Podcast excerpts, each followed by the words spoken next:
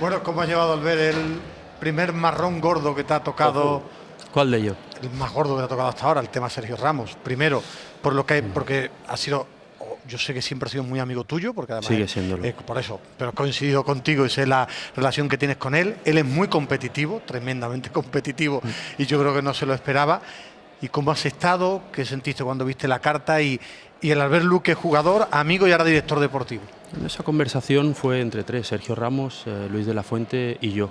Esa llamada fue entre, entre los tres. Yo de Sergio Ramos mmm, quiero decir que para mí es el mejor defensa de la historia. Yo he sido compañero de él, aparte de amigo, y no he visto un, un defensa tan bueno como él. Pasa que el tiempo pues eh, ha tenido lesiones graves y eh, cuando entró Luis de la Fuente, eh, Sergio era una de las opciones.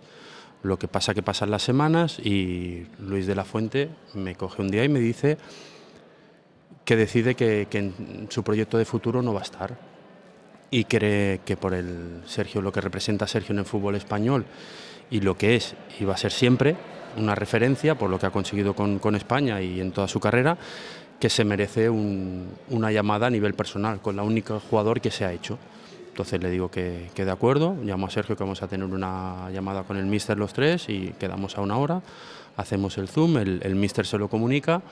Eh, Sergio, como ya sabes, es un ganador, competitivo, pues eh, le cuesta entenderlo. Eh, entonces, ¿Le pide explicaciones, Albert? Bueno, si ¿Le pide un porqué? Él le pide un porqué, el, el míster pues le da sus razones las que crea en, en, ese momento. No se lo esperaba tampoco. No, pero bueno, el, el míster quiso ir de cara. A lo mejor hay, hay jugadores que, que, no van a venir y, y, no se les llama, porque al final el seleccionador llama a los que él cree. Pero tuvo una diferencia con, con, con, con Sergio Ramos que creo que se la merece. Y fue, no fue una decisión mía, fue una decisión del míster y yo lo apoyé.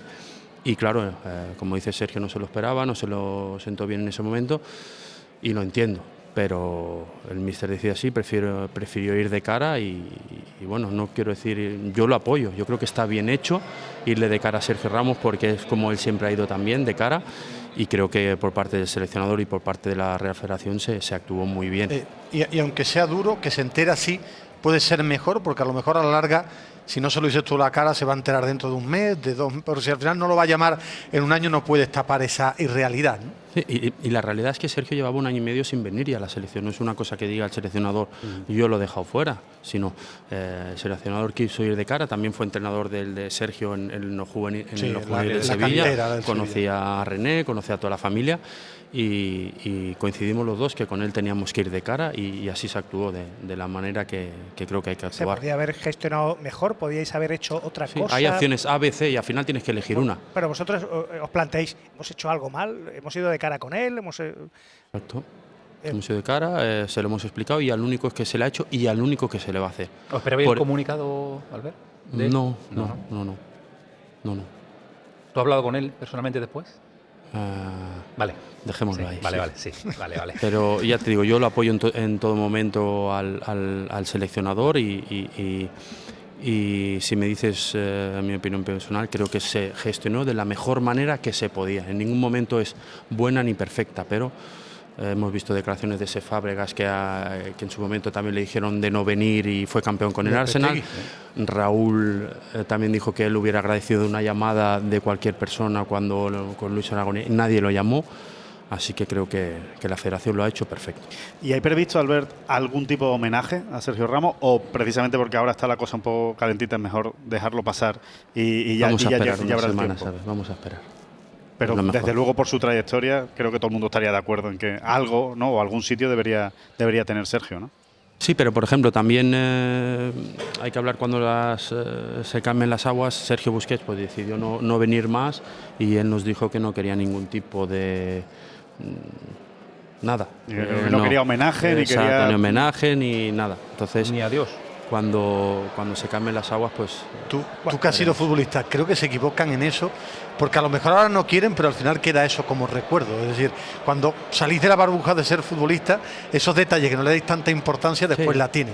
Puede ser. Pienso puede yo, ser. ¿eh? desde fuera. Pero como Sergio Busquets siempre ha sido un jugador como de perfil bajo, de no ser protagonista, de ser un, un jugador que, porque para mí en su posición ha sido durante muchos años el, El mejor mejor, del jugador del mundo, pero siempre de bajo perfil, pues ha preferido también irse con, con bajo perfil. Hizo llamada al presidente, llamó a, a Luis de la Fuente, me llamó a mí, que iba a hacer un, un comunicado en, en horas como que dejaba la selección. Vale. Y, y por último, ¿se puede arreglar esto, esto que ha explotado? Se- se- se- ahora que los ánimos de Sergio se calmen, ¿se puede rehacer? Ya sé que, se- que el daño está hecho con ese comunicado de, de Sergio, pero conforme pasen los meses, Seguro, se arreglará. esto se puede arreglar. Mira, yo soy el director de la selección y, y soy un gran amigo de Sergio Ramos. Y si alguien tiene más interés, el que más interés ten- tiene de todos que, que- que se pueda acabar un, en, digamos, eh, y se dirija en buen cauce, ese soy yo, porque creo que es, eh, ya te digo, un- el jugador con más internacionalidades de la historia. Ha sido el capitán del Real Madrid, eh, es toda una institución en el mundo del fútbol, pues creo que cuando se calmen las aguas se pueden proponer cosas y, y lo mejor es acabar bien para todos.